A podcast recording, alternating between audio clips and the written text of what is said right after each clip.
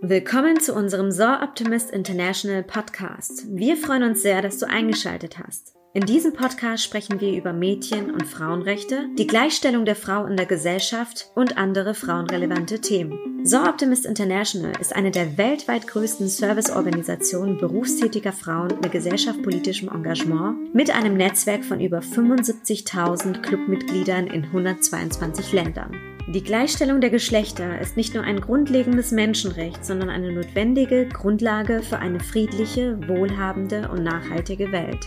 Mit diesem Podcast wollen wir sicherstellen, dass die Stimmen von Mädchen und Frauen aus aller Welt gehört werden.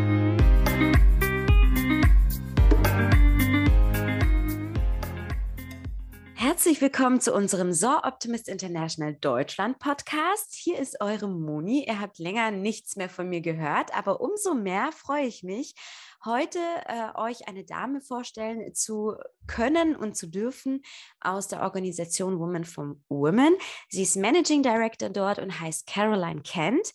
Caroline, herzlich willkommen zu unserem So Optimist International Podcast. Vielen lieben Dank, dass du dir die Zeit dafür genommen hast, mit uns darüber zu sprechen, wie Covid-19 Auswirkungen oder Konsequenzen für Frauen in auf dem afrikanischen Kontinent, wir werden dann später auch ein bisschen konkreter ähm, darüber sprechen, welche Auswirkungen Covid-19 auf diese Frauen hatte, mit welchen Missständen wir gerade oder ihr gerade kämpft und wie wir da helfen können. Herzlich willkommen zum Podcast und vielen Dank, dass du heute dabei bist. Vielen herzlichen Dank, liebe Moni. Ich freue mich sehr über die Einladung. Vielen Dank. Bevor wir jetzt gerade oder bevor wir jetzt in das Thema einsteigen, wäre es super cool, wenn du dich mal kurz vorstellen würdest. Wer bist du eigentlich? Wer ist Caroline? Erzähl uns gerne deine persönliche Story, wie du auch, ob du einen kulturellen Hintergrund hast oder wie es auch dazu kam, dass du dich für frauenrechtliche Themen interessierst und engagierst.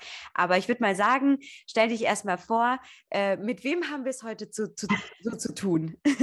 Vielen Dank. Also ich bin die äh, Caroline. Ich bin, ähm, vielen Dank für die freundliche Einleitung. Ich bin seit anderthalb Jahren die Geschäftsführerin von Women for Women International Deutschland. Ich ähm, engagiere mich beruflich seit 22 Jahren für soziale Gerechtigkeit ähm, und äh, für internationale Themen. Im Hintergrund äh, bei mir ist, dass ich in äh, Hannover Sozialwissenschaften studiert habe und dann in London ein Master in European Studies gemacht. Wie man vielleicht meinem Namen entnehmen kann, ähm, bin ich äh, Britin äh, gebürtig, also jetzt seit einigen Jahren Deutsch-Britin und ich habe die Hälfte meines Lebens in Deutschland und die Hälfte in UK verbracht. Das cool. heißt, ich spreche fließend Englisch ähm, und, ähm, und, ich liebe Baked Beans on Toast genauso sehr wie Grünkohl mit ähm, Pinkel oder äh, mit Kartoffeln. Sehr, sehr sympathisch auf jeden Fall. Und wie kam es dazu, dass du dich jetzt für frauenrechtliche Themen interessierst? Oder gab es ein bestimmtes Event, wo du gesagt hast, boah, also jetzt reicht's, jetzt muss ich was dafür tun? Oder wie war das, dass du dich damals entschieden hast zu sagen, ich setze mich jetzt für Frauen ein und besonders für Woman Empowerment? Bei mir war es tatsächlich so eine ähm, schleichende Entwicklung. Ähm, würde ich so sagen. Also ich bin mit elf Jahren mit meinen Eltern nach Deutschland gekommen, ähm, habe kein Wort Deutsch gesprochen und habe das erste Mal dafür ähm, ein Gefühl oder bin dafür sensibilisiert worden, was es heißt, fremd in ein Land zu sein und die Sprache nicht zu sprechen und anders wahrgenommen zu werden. Das hat, war in den 80ern, das hat durch die Sprache uns sehr schnell als Familie mit, mit dem Thema Flucht in Erfahrung äh, und, und Ausgrenzung äh, zusammengebracht, so dass wir zum Beispiel gab es in dem Dorf, wo ich aufgewachsen bin, ein Heim für Geflüchtete. Und dadurch, dass wir eben Englisch sprachen,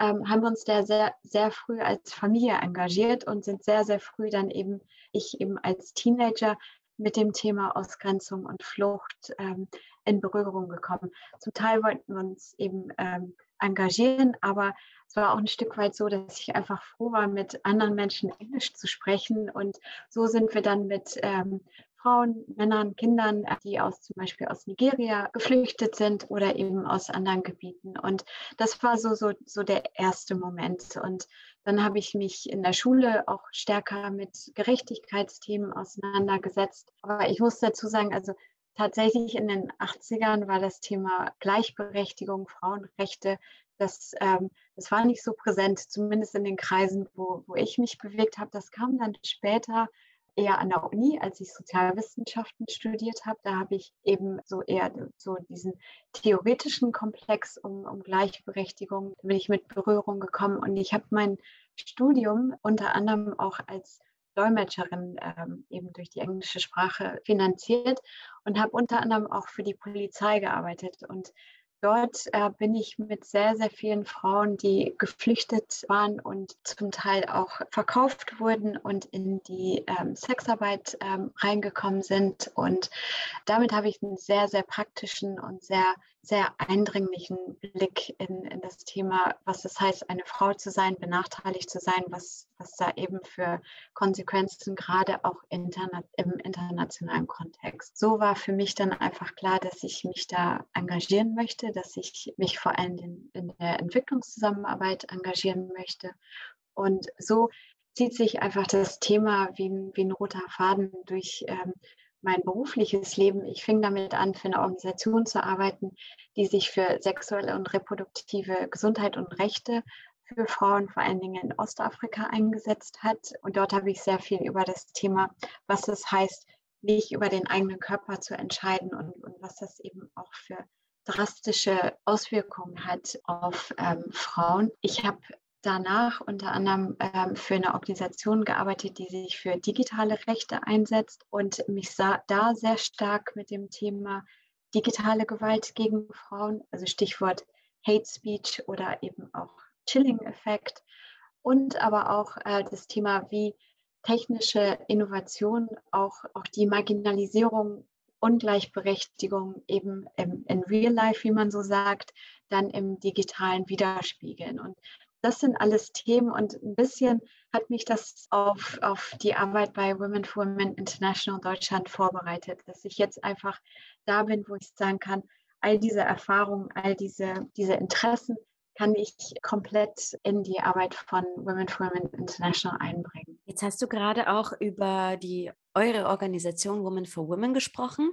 Magst du vielleicht da nochmal ganz kurz drauf eingehen, was das genau ist? Jetzt hast du ja gesagt, ja gut, ähm, man setzt sich für Frauenrechte ein, aber habt ihr denn so Themenbereiche, die ihr abdeckt für euer Engagement? Weil dieser Podcast, vielleicht auch ein kurzer Hinweis, dieser Podcast ist auch eine Kooperation eben mit der Organisation Women for Women. Wir sprechen in diesem Podcast jetzt über das Thema Covid-19 und die Auswirkungen davon auf Frauen auf dem afrikanischen Kontinent. Und dann gibt es noch zwei, drei weitere Themen, die wir im nächsten Podcast aufgreifen wollen. Deswegen ist es auch eine Kooperationsserie sozusagen. Und es wäre ganz gut, im ersten Podcast vielleicht auch ganz kurz anzuschneiden, was denn eure Organisation genau macht oder ob es bestimmte Themenfelder gibt, wo ihr euch engagiert. Sehr, sehr gerne. Also Women for Women International unterstützt Frauen in Kriegs- und Konfliktgebieten. Wir gehen dahin, wo es für Frauen am gefährlichsten ist. Ähm, das heißt, wir arbeiten in Ländern wie beispielsweise Südsudan, Afghanistan. Wir sind ähm, auch in Ruanda, in Kongo und in Nigeria tätig. Unsere Anfänge global ähm, vor 25 Jahren waren in, äh, während des Ex-Jugoslawien-Krieges. Ähm, und deswegen haben wir auch eine Schwesterorganisation in äh, Bosnien und Herzegowina und eben auch im Kosovo. Und ähm, was machen wir da? Wir bieten ein einjähriges Programm für besonders marginalisierte Frauen in diesen Ländern an. Besonders marginalisiert heißt in diesem Kontext, dass die Frauen, die wir dienen, die wir unterstützen, selbst im nationalen Kontext äh, besonders ähm, arm sind, besonders ausgegrenzt. Das heißt, sie haben weniger als ein Dollar am Tag zum Leben. Sie sind, haben oft Trauma erfahren, eben durch die Konflikte, oft auch sexualisierte Gewalt erfahren. Sie sind eben oft durch diese Gewalterfahrung auch sozial ausgegrenzt und isoliert. Das sind oft Frauen, die nicht lesen und schreiben können und sehr stark einfach gesellschaftlich nicht an, am Leben teilnehmen können. Und diese Frauen unterstützen wir eben in einem Programm, was zwölf Monate dauert. Das ist unser sogenanntes Kernprogramm, wo wir den Frauen die Ressourcen an die Hand geben, damit sie sich ein neues Leben aufbauen. Das heißt, wir informieren die Frauen über ihre Rechte, zum Beispiel wie äh, Scheidungsrecht, Vererbungsrecht, Landbesitz und so weiter. Wir reden mit ihnen über das Thema Gesundheit ähm, und zum Beispiel freiwillige Familienplanung oder, und dazu kommen wir wahrscheinlich auch gleich, zum Thema, wie man sich vor einer Infektion wie Covid äh, schützen kann. Wir unterstützen aber auch die Frauen darin, einen Job, eine Einkommensmöglichkeit äh, zu erschaffen. Das heißt, wir bieten eine Ausbildung an, wie, ähm, wie zum Beispiel Schneiderin oder Brotbäckerin oder Friseurin, damit die Frauen nach diesem Programm ihr eigenes Geld verdienen können. Weil das ist uns einfach, das steht im Vordergrund dessen, was, was wir machen, dass die Frauen nach dem Programm nicht abhängig sind, weder von uns noch von, von ihren Familien, von ihren Partnern.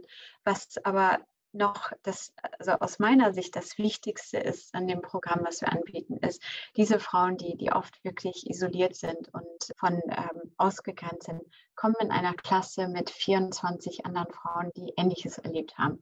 Das heißt, die, die Frauen unter sich unterstützen sich. Wir, wir fördern und sehen eben, dass die Frauen eine Solidarität entwickeln, dass sie sich zum Beispiel, wenn die sich beruflich selbstständig machen, dass sie sich oft zusammentun und äh, gemeinsam zum Beispiel eine Schneider, ähm, Schneiderinnengeschäft aufmachen, dass sie gemeinsam Geld sparen und darüber entscheiden, wie das angesparte Geld dann entsprechend in Frauenkooperativen ausgegeben werden. Und das ist eben das, was, was dann auch nicht nur zu mehr Geld, mehr Selbstständigkeit, mehr Rechte, mehr Bewusstsein für Rechte, sondern auch zu einem Selbstbewusstsein führt und, und dieses Selbstbewusstsein einfach auch ein Stück weit dazu führt, dass die Frauen wirklich mit, mit Mut, mit Solidarität, mit Sisterhood, wie wir immer sagen, dann ähm, sich ein neues, selbstbestimmtes Leben aufbauen können. Ich finde es ganz, ganz toll, was ihr macht als Organisation und wie du dich auch dafür engagierst und einsetzt. Wirklich, das habe ich ja auch in den Vorgesprächen gesagt. Vor allem das Thema Financial Empowerment, das werden wir ja auch nochmal in einem gesonderten Podcast behandeln. Finde ich ganz, ganz groß, dass ihr euch das äh, sozusagen als To-Do auf die Liste gepackt habt und ja, Frauen nicht nur in Sachen Bildung und Aufklärungsarbeit hilft, zum Beispiel, äh, wie man sich gegen Covid-19 schützen kann oder andere Aufklärungsarbeiten, die ihr noch leistet, sondern auch eben das Thema finanziell oder das Thema Finanzen in die Hand nimmt und diesen Frauen hilft. Das finde ich wirklich ganz, ganz toll. Und ja, ich hoffe, dass wir durch diesen Podcast auch diese tollen Dinge, die ihr macht oder ich mal auch die Kehrseite, ja, was diese Frauen durchmachen, äh, zum Beispiel im Südsudan oder im Kongo oder in welchem Land auch immer, dass wir darauf aufmerksam machen können äh, mit diesem Pod Podcast und ähm, ein bisschen mehr Transparenz schaffen können und sich mehr Leute getriggert fühlen, diese Frauen zu unterstützen, sei es finanziell oder mit einem ehrenamtlichen Engagement, hoffe ich, dass wir das schaffen. Jetzt kommen wir mal auf das Thema Covid-19. Da habt ihr ja auch ein Paper geschrieben. Zwar hat mich das wirklich, also das habe ich rausgeschrieben, weil ich das wirklich, wenn man das sich schon liest, kriegt man so einen wirklich Bauchschmerzen, weil man sich denkt, krass, das lautet Unheard and Unseen. Krieg kennen wir im Südsudan, aber Covid-19 ist schlimmer. Wenn man Schüsse hört, kann man fliehen oder sich verstecken. Vor dem Coronavirus dagegen kann man sich nicht verstecken. So heißt das Paper. Also für mich hat das für Gänsehaut gesorgt. Vielleicht noch einen Schritt vorher. Wie seid ihr darauf gekommen, ein Paper darüber zu schreiben und um was geht es in diesem Paper? Zum Einstieg erstmal überhaupt? Ja, also wir, wir sind natürlich einfach, wie ich glaube, die ganze Welt sehr, wie soll ich sagen, mir fehlen da ein bisschen die Worte, wenn es um Covid geht. Wir, wir haben alle den Lockdown erlebt, wir haben alle diese, diese Ängste erlebt, was es heißt, man weiß nicht, wie man sich ansteckt, also gerade am Anfang der Pandemie, man weiß nicht, was es heißt. Es gibt so viel Unsicherheit und da war es für uns auch wichtig, als Women for Women International zu sehen, was bedeutet es für die Frauen, was, was können wir tun. Und wir wissen einfach aus unserer Arbeit in Konflikt- und Kriegsgebieten, jede Krise trifft Frauen besonders hart. Ähm, es ist egal, ob wir über Kriege, über Armut, über eine Pandemie sprechen. Es trifft immer Frauen besonders und unverhältnismäßig schwer und vor allen Dingen dann innerhalb dieser Gruppe von Frauen, besonders die, die schon von vornherein ähm, marginalisiert sind. Und da haben wir uns zusammengesetzt, sind ja noch vor Ort. Wir, wir versuchen auch weiterhin, ähm, auch während äh, verschiedener Lockdowns, auch mit den Frauen in Kontakt zu bleiben. Und da wollten wir einfach gucken, okay, was heißt das im Konkreten? Wie? Wir, wir sagen immer, die Frauen sind betroffen. Wie sind die Frauen betroffen? Was heißt das für sie? Was sind die kurzfristigen Auswirkungen jetzt beispielsweise von einem Lockdown? Ähm, also jetzt natürlich unabhängig davon, dass man sich ansteckt und wir wissen alle, was, was das bedeuten kann. Aber was sind die anderen Auswirkungen? Und haben dann eben geschaut und gesehen, dass es eine siebenfache Auswirkung ähm, hat auf, auf die Frauen, die wir unterstützen. Ähm, und daraus resultierend haben wir eben gesagt, daraus ergeben sich natürlich auch besondere Forderungen. Wir müssen darauf aufmerksam machen, dass es besonders Frauen betrifft, dass es besonders marginalisierte Frauen betrifft. Und darauf müssen die internationalen und die nationalen Maßnahmen einfach zielen, ähm, damit wir nicht aus, diesem, aus dieser Krise noch schlechter hervorgehen, wie wir reingegangen sind. Finde ich super, dass ihr dafür mehr Transparenz sorgt. Wenn wir jetzt mal inhaltlich in, das, in, in dieses Paper reingehen oder über dieses schlechte Phänomen Covid-19 und dessen Auswirkungen. Was habt ihr auf, auf dem Weg eurer Recherche herausgefunden? Welche Länder hat es besonders hart getroffen? Und hast du vielleicht auch einen Vergleich zu Deutschland? Das ist schwierig. Ähm, also es hat auf jeden Fall, das wissen wir, Ländern des globalen Südens äh, besonders hart betroffen. Ähm, das wissen wir aus den Gesprächen, aus dem, was wir auch von, von unseren Schwesterorganisationen von anderen zivilgesellschaftlichen Organisationen und UN-Organisationen wissen, die sind besonders betroffen. Wir haben, wir arbeiten in vielen Ländern, wo die Gesundheitsversorgung nicht so ist, wie man das aus Deutschland kennt. Das heißt zum einen, dass wenn die Frauen und Menschen erkranken, dass die Versorgung nicht so gut ist, wie man das hier kennt. Das heißt aber auch, dass ähm, die Möglichkeiten überhaupt zu testen, nicht so gewährleistet sind, wie man das in Europa kennt. Das heißt, wir haben vage Zahlen, aber wir wissen auch, dass in Afghanistan einfach nicht so viele ähm, Menschen getestet werden können wie jetzt hier in Deutschland. Ähm, mhm, ja. Was wir in vielen Ländern haben, weswegen es ein Stück weit auch trügerisch ist, was die Zahlen angeht. Wir haben gerade im afrikanischen Kontinent haben wir eine andere demografische Zusammensetzung. Das heißt, wir haben viel, viel größere, jüngere Bevölkerungsgruppen, wo wir in Europa eher die Mehrzahl der Menschen eher älter sind, ähm, haben wir eine sehr, sehr hohe jugendliche Kohorte in, in vielen Ländern. Mhm. Ähm, was insoweit äh, ganz gut ist, sage ich jetzt mal in Anführungsstrichen, weil da die, die Sterblichkeit einfach etwas geringer ist, als, als es in Ländern ist, wo, wo ähm, die Menschen älter und deswegen auch etwas vulnerabler sind. Es, es gibt ja Zahlen, dass, dass zum Beispiel über 125.000 Menschen zum Beispiel auf dem afrikanischen Kontinent äh, gestorben sind. Auch da ich bin keine Medizinerin, aber auch da muss man einfach auch wissen, dass da auch die, die Erfassung, woran jetzt ein Mensch gestorben ist, nicht im selben Maße möglich ist wie jetzt zum Beispiel hier mhm. in Hamburg in der Truppenklinik oder so. Mhm. Also ja. ähm, es, es, kommen ja wie, wie viele andere Viruserkrankungen, also nehme zum Beispiel die AIDS-Pandemie, es kommen ja immer viele Faktoren zusammen und woran letzten Endes ähm, dann die Menschen gestorben sind, äh, weiß man auch nicht immer. Was wir allerdings wissen, ist, dass die Frauen und, und Menschen eben besonders betroffen sind. Zum einen haben wir den Zugang oder den geringeren Zugang zu Gesundheitsdienstleistungen. Und durch den Ressourcenmangel, also gerade auch in, in, Ländern, in denen wir arbeiten, musste ja auch umgeschichtet werden. Auch das kennen wir in Deutschland, dass zum Beispiel in Krankenhäusern, was weiß ich, zum Beispiel die, die eine Station dann in eine Covid-Intensivstation umgewidmet wurde. Das kann man sich dann auch in, in Kliniken äh, dann in Afrika vorstellen. Das heißt dann, aber auch im Umkehrschluss, dass andere Gesundheitsdienstleistungen, jetzt zum Beispiel Thema für Frauen die Schwangerenvorsorge, die Müttergesundheit, äh, Versorgung von Kontrazeptiva, dass äh, dafür dann die Ressourcen dann auch entsprechend wegfallen. Das heißt, wir sprechen hier nicht nur von einer Pandemie, die direkt jetzt mit uns mit Covid betrifft, sondern dass, dass es da auch einen Rattenschwanz an anderen gesundheitlichen Problemen kommen. Wir haben des Weiteren, also wenn wir beim Thema Gesundheit sind, auch da gibt es sehr interessante Parallelen, auch zum Beispiel zu Deutschland.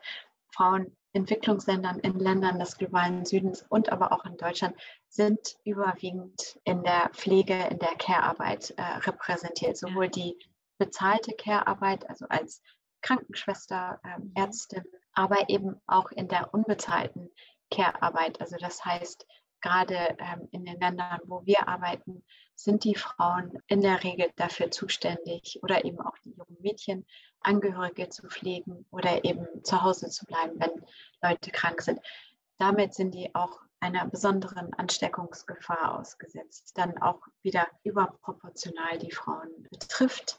Dasselbe gilt für die Frauen, die auch vorwiegend dann im im sogenannten informellen Sektor tätig sind. Das heißt, die, die können nicht wie, wie ich im Büro arbeiten oder im Homeoffice, sondern müssen rausgehen, um ihr Geld zu verdienen, oft auf Märkten arbeiten oder eben da, wo sie sehr viel äh, Personenkontakt haben. Auch das wiederum überproportional Frauen und diese Frauen wiederum sind dann stärker einer Infektion ausgesetzt. Was dazu noch erschwerend hinzukommt, was dann wiederum, wo sich dann die, die, die Länder, sage ich jetzt mal, auch ein bisschen trennen. Viele Einkommensmöglichkeiten von Frauen, gerade im informellen Sektor, sind durch die Lockdowns weggefallen. Das heißt, das Thema mhm. Einkommensverlust, weniger Geld, was dann in, in den Ländern, in denen wir arbeiten, dann automatisch heißt, es, es gibt weniger Geld für Essen, für, für, die, für mhm. Medikamente. Und gleichzeitig sehen wir in, in vielen, vielen Ländern, zum Beispiel in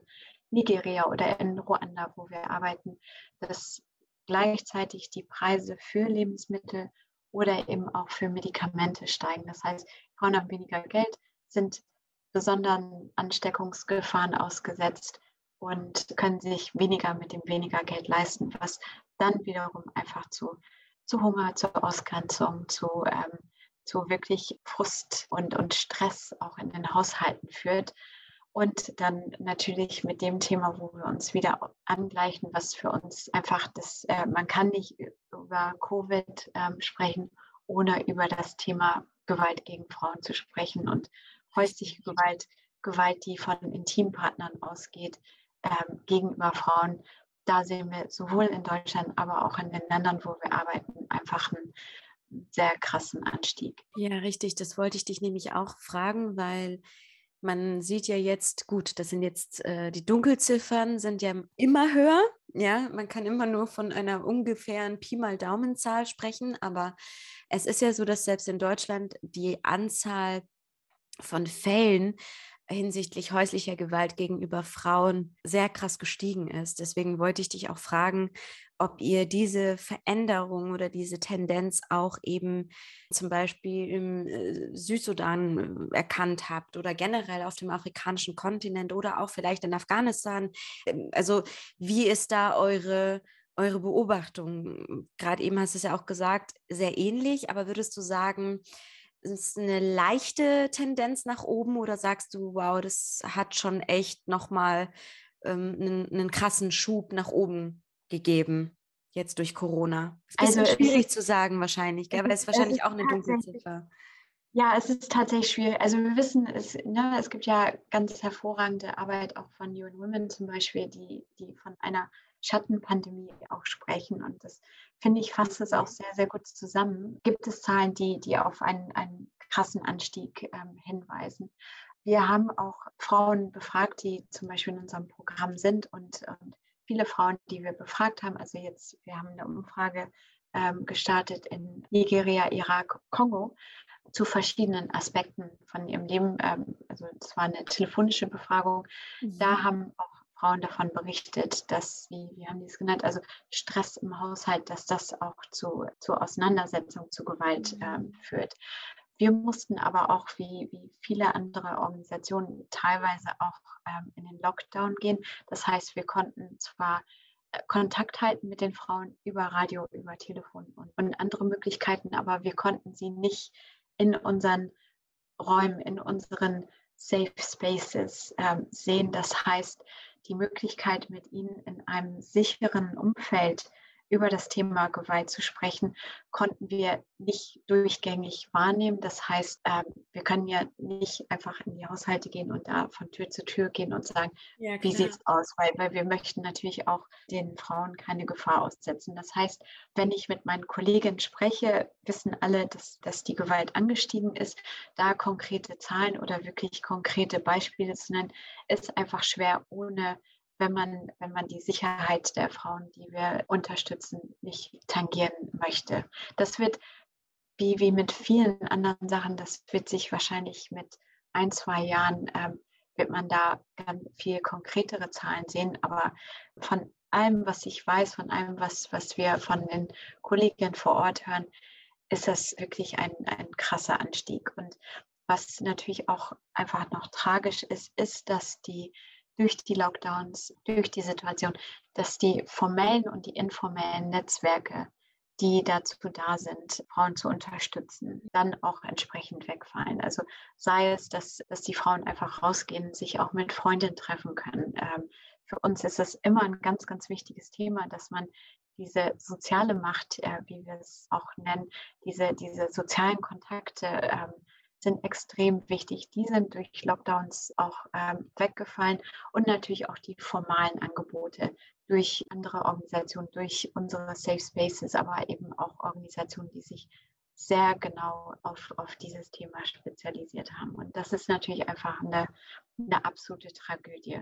Eine Sache kann ich vielleicht noch dazu sagen, was auch interessanterweise, also es hat mich persönlich sehr überrascht durch die, die telefonischen Befragungen, die wir mit 700 Frauen durchgeführt haben, ist das auch Frauen, die unser Programm abgeschlossen haben und die unser Programm, die in dem Programm fortgeschritten sind, dass sie einige auch davon berichtet haben, dass, dass sie diese Krise auch ein Stück weit mit, mit ihren Familien, auch ihren Partnern zusammengeschweißt haben. Also mhm. da, wo mhm. die wirtschaftlichen Aspekte vielleicht nicht ganz so drastisch waren, wo die, die Frauen schon Resilienz aufbauen konnten, ein bisschen Geld zurücklegen konnten und auch mit ihren Männern schon auch über das Thema Rechte oder eben wie sie stärker im Haushalt äh, mitbestimmen, die konnten dann auch nicht alle natürlich, aber viele dann einfach sagen, okay, diese Krise haben wir dazu genutzt, über unser Zusammenleben zu sprechen. Und das hat eben auch uns zusammengeschweißt, weil auch bei vielleicht, also ich, ich vermute jetzt einfach mal bei den Männern auch ein Bewusstsein dafür ist, dass, dass es nicht ganz schlecht ist, wenn die Frau auch Geld verdient hat und dass Richtig. man damit einfach auch mehr Ressourcen hat. Und das ist für mich so, so ein so ein Mini-Mini-Hoffnungsschimmer. Ja, ja. Wie gesagt, das sind Anekdoten. Ich, ich möchte jetzt auch, wie gesagt, nicht sagen, dass das die Mehrheit ist, aber es ist einfach, dass man sieht, dass das auch eine Wirkung hat, wenn man eben daran arbeitet, dass die Frauen mehr Selbstbestimmung, äh, mehr selbstbestimmt sind und mehr Ressourcen haben. Also ich finde es wirklich wunderschön, auch dass du das noch erwähnt hast. Vielen Dank dafür, weil du hast da so auch einen kleinen, kleinen Hoffnungsschimmer irgendwie so mir jetzt gerade damit gegeben, so dass diese Männer auch wirklich sehen, hey, es ist ja wirklich auch eine Unterstützung und ein Support. Und ich bin hier nicht alleine irgendwie und muss hier alles stemmen, sondern es ist auch gut, dass meine Frau mit mir an einem Strang zieht. Und es gibt mir so äh, ein kleines äh, Hoffnungsschimmerchen in die richtige Richtung, dass ja durch so kleine Schritte auch irgendwann mal große Veränderungen für die, für die Frauen bedeuten können. Ja, vielleicht dauert das jetzt zwei Jahre, zehn Jahre oder so, aber somit, wenn man regelmäßig diese kleinen Schritte und Erfolge hat, denke ich mir, dass, äh, dass das eigentlich ein sehr, sehr gutes Zeichen ist und irgendwann so the big boom kommt so am Ende. Da würde ich mich sehr darüber freuen, auf jeden Fall. Absolut. Ich habe sogar noch ähm, was, was mich immer sehr bewegt hat und auch so einen mhm. Hoffnungsschimmer gegeben hat. Und wie gesagt, ich, spreche, ich komme immer wieder auf das Thema Solidarität und Sisterhood zurück, mhm. ähm, weil wir haben immer wieder Beispiele gesehen, mit den Frauen, die wir unterstützen, dass die wiederum inspiriert durch das Programm dann auch quasi was abgegeben haben. Also vielleicht zwei Beispiele. Also das eine ist, wir haben in Ruanda und in Südsudan und aber auch in Bosnien-Herzegowina beispielsweise, haben die Frauen ja einen Beruf erlernt und viele haben dann sofort umgeschwenkt und gesagt, okay, wir nähen jetzt Masken oder Schutzkleidung. Sie konnten zum einen dadurch ein kleines Einkommen erzielen, äh, gerade in Zeiten, wo es so viele andere Möglichkeiten verschlossen waren. Aber es gab eben auch Fälle, wo die gesagt haben, hier, also zum Beispiel in Bosnien habe ich mit äh, Kolleginnen äh, gesprochen, die haben dann Schutzkleidung für Altersheime in der Region genäht und, und äh, verteilt. Wir haben in Afghanistan, ähm, haben die Frauen Seife gemacht erstellt, gemacht und das dann wiederum verteilt, damit ähm, andere Frauen ähm, sich die Hände entsprechend waschen können, weil natürlich wow. das Thema Hygiene so wichtig Sehr ist. Wichtig ähm, ist ja. Wir haben in, in Südsudan, wir haben ja sehr viel zum Thema Aufklärung, wie man sich vor einer Ansteckung schützen kann, über Radio oder da, wo es auch ging, über Mobiltelefone gemacht. Aber in Südsudan haben sich dann unsere Kolleginnen zusammengesetzt und gesagt, naja, aber das hilft Frauen, die zum Beispiel eine Seh- oder Hörbehinderung haben, erstmal gar nichts und haben dann sich äh, mit einer anderen lokalen Organisation zusammengetan und diese Informationen über Zeichensprache und zum Beispiel vermittelt. Also so ganz, ganz tolle, innovative Beispiele, wo man einfach auch die, die Kraft der Frauen sieht. Ein, ein Beispiel ist mir besonders in Erinnerung geblieben. In, in Kaduna State in, im Norden Nigerias ähm, haben sich Frauen inspiriert durch ihre Sponsor oder ihre Sister haben die ähm, Geld und, und Sachspenden zusammengetan, weil die ja eben auch Geld zusammenlegen können und etwas über haben und haben das an ähm, verwitwete Frauen in ihren Gemeinden ähm, mhm. übergeben, weil die eben sagten, uns ist geholfen worden, wir wissen, wie das ist und, und wir geben nicht, weil wir viel haben, sondern weil wir ähm, weil wir es wollen. Und, und das sind, äh, da kriege ich selber ehrlich gesagt ähm, Gänsehaut, diese, diese Solidarität, diese Sisterhood, das ist ehrlich gesagt das, was mir Hoffnung gibt, ähm, dass, mhm. ähm, dass wir da gemeinsam zusammenstecken und ähm, uns unterstützen. Also du hast mir gerade wirklich Tränen in den Augen gezaubert, weil äh, diese Geschichten, die, ähm, das ist ja auch ja, sie haben, also ich weiß nicht, so, so, diese Frauen zeigen ja auch damit so ein Stück Dankbarkeit und wollen diese Dankbarkeit in Form von, ich helfe jetzt andere Frauen und empowere sie sozusagen weitergeben. So, so sehe ich das, so als Multiplikatorinnen irgendwie. So, äh, genau. ich habe jetzt an dem Programm teilgenommen, mir wurde jetzt geholfen und irgendwie möchte ich diese Energie jetzt nehmen, die ich aus dem Programm von euch jetzt zum Beispiel gewonnen habe und damit anderen Frauen oder marginalisierten Frauen zu helfen. Und das ist wirklich das ist, glaube ich, die, die beste Nachricht, die man als Managing Director zum Beispiel einer äh, Organisation wie eure irgendwie so als Reward haben kann, finde ich. Also ich finde das ganz, ganz, ganz toll und ähm, mich berührt das wirklich sehr, dass einige oder viele Frauen auch davon äh, ihre Energie und ihre, ihr Wissen, ihre Kraft dann auch nutzen, um anderen Frauen zu helfen. So muss es sein. Da müsst ihr nicht alles alleine machen, sagen wir es mal so. Genau, genau, absolut. Also ich finde es auch, für mich ist das wirklich die Motivation schlechthin. Mhm. Ich finde es toll. Auf jeden Fall. Jetzt haben wir ganz viel über Covid-19, welche Länder es besonders hart getroffen hat, warum es Frauen so hart trifft, welche Konsequenzen hier noch eine große Rolle spielen, zum Beispiel der fehlende Zugang zu Gesundheitsdienstleistungen, dass die Anzahl von Fällen häuslicher Gewalt gegenüber Frauen drastisch gestiegen ist. Was ist denn deine persönliche Kritik an dieser Situation? Vielleicht aus politischer Sicht oder auch aus Sicht des Westens, dass wir ja nicht genug helfen, dass wir nicht genug äh, darauf aufmerksam machen? Oder was ist denn deine persönliche Kritik an dieser Situation do dort? Also ich glaube, wir, äh, es gibt ja Zahlen, UN-Zahlen und auch von großen zivilgesellschaftlichen Organisationen, dass, ähm, dass diese Pandemie uns um 20 Jahre in der Armutsbekämpfung zurückwirft das ist eine, eine, ähm, eine unglaublich lange Zeit, so lange arbeite ich. Das ist wirklich so unglaublich einschneidend. Und vor diesem Hintergrund werden teilweise die Gelder für Entwicklungszusammenarbeit oder für humanitäre Unterstützung gekürzt, wie jüngst in, in Großbritannien. Da ähm, man sehr drastisch internationale Gelder gekürzt. In Deutschland haben wir gerade Wahlkampf, das Thema Entwicklungszusammenarbeit oder Thema Geschlechtergerechtigkeit als ernsthaftes Thema und jetzt nicht Kandidatinnen-Bashing spielt überhaupt keine Rolle, obwohl wir hier in eines der größten weltweiten Krisen ähm, sind. Ähm, eine Krise, die nicht nur als Gesundheitskrise zu sehen ist, sondern auch eine humanitäre und wirtschaftliche Krise. Und wir wissen aber auch, und, und deswegen auch meine persönliche Kritik, um, um diese Krise zu lösen, müssen wir über Geschlechtergerechtigkeit sprechen. Wir müssen über soziale Gerechtigkeit sprechen. Wir müssen darüber reden, dass Frauen, dass, dass Menschen, die betroffen sind, stärker gehört werden und dass die Strategien holistisch um, um die äh, Menschen, um die es geht, eben entwickelt werden müssen und nicht als quasi Nachgedanke, nachdem man sich darum gekümmert hat, dass in, in, ähm, in, in Deutschland irgendwie, keine Ahnung, alles äh, geregelt ist und, und jeder sein, sein Übergangsgeld bekommen hat, was natürlich auch wichtig ist. Also das, das ist ein zentrales Thema, es geht uns alle an und das muss auch entsprechend ernst genommen werden. Und, und meine Kritik ist einfach, dass ich da immer noch viel zu wenig sehe. Und ein Indiz dafür ist, wenn man, wenn man so will, ist, ähm, wenn man sich ähm, das Impfen anschaut. Ich glaube, in, in Europa sind inzwischen auf jeden Fall weit über 60 Prozent ähm, doppelt geimpft, was toll ist. Also ich freue mich darüber. Ich finde es auch unglaublich, dass man so schnell einen Impfstoff entwickeln konnte.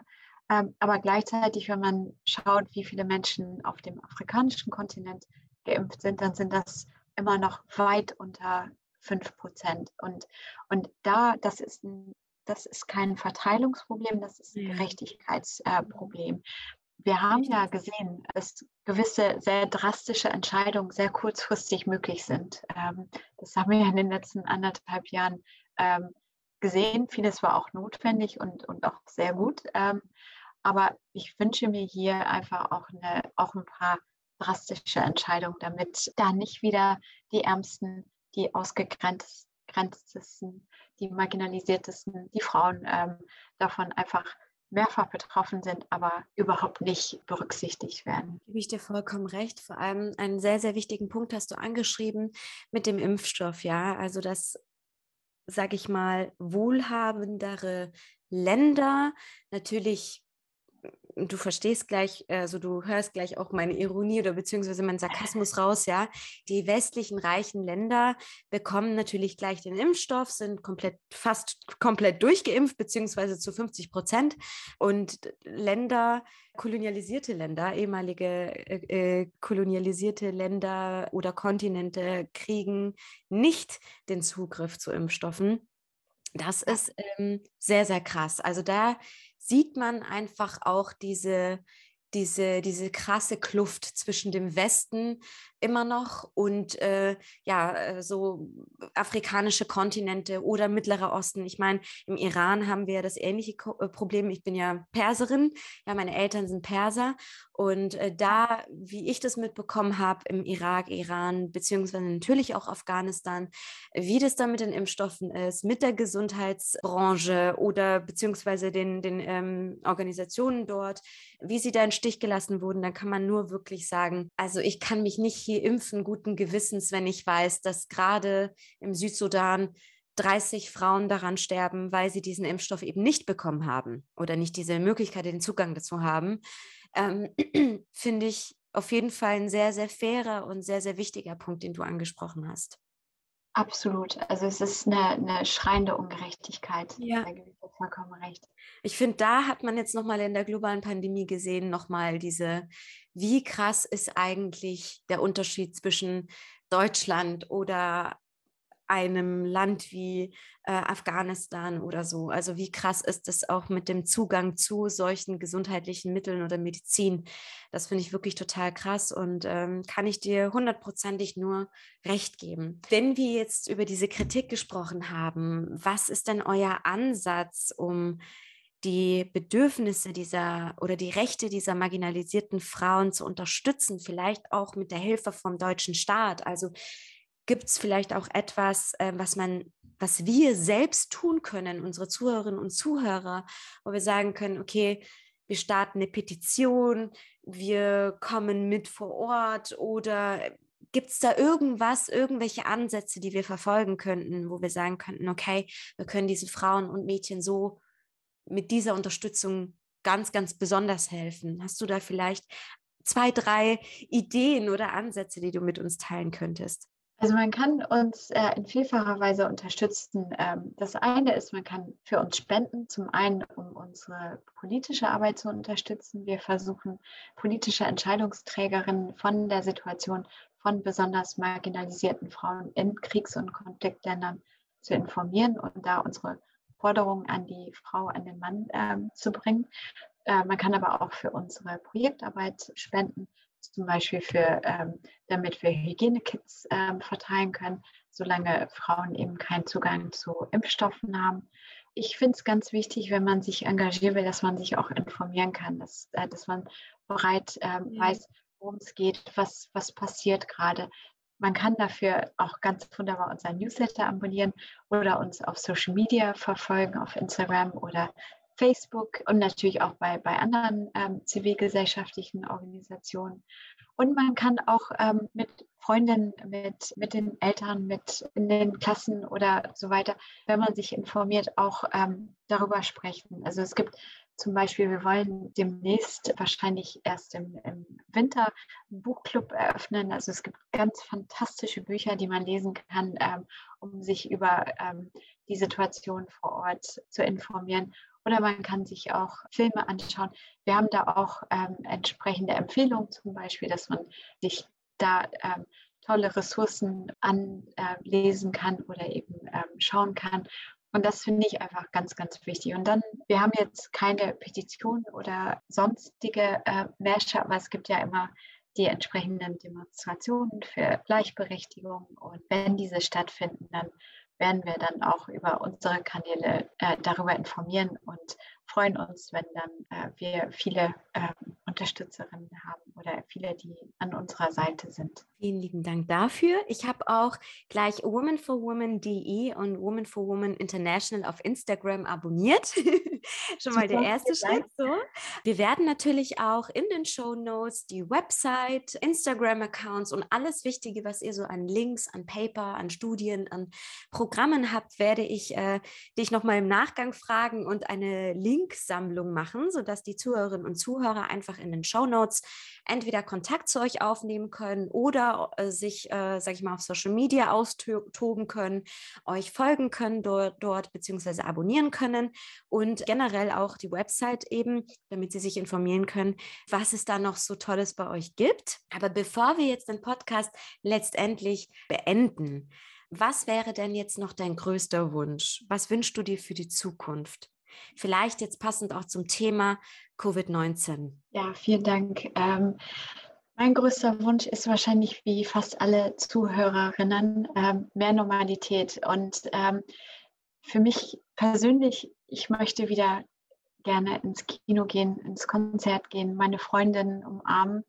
Aber um es mal gleich etwas auf unsere Arbeit zu tun, ich wünsche mir, dass diese neue Normalität auch besser wird. Und zwar nicht nur für uns alle, sondern vor allen Dingen für besonders marginalisierte, von Konflikt, von Armut betroffene Frauen. Ich möchte, dass wir diese Katastrophe, denn nichts anderes ist die ähm, Pandemie, ähm, als Anschub, als, als äh, Wendepunkt gesehen wird. Ich möchte nicht von Chance reden, weil das finde ich ähm, äh, zu unschön, wenn man bedenkt, wie sehr es äh, so viele Leute betroffen hat, um Sachen zu ändern eben aus dieser Erfahrung heraus, dass wir in den anderthalb Jahren gesehen haben, dass sehr schnell, sehr unbürokratisch Dinge entschieden werden können, wenn dem eine Priorität eingeräumt wird.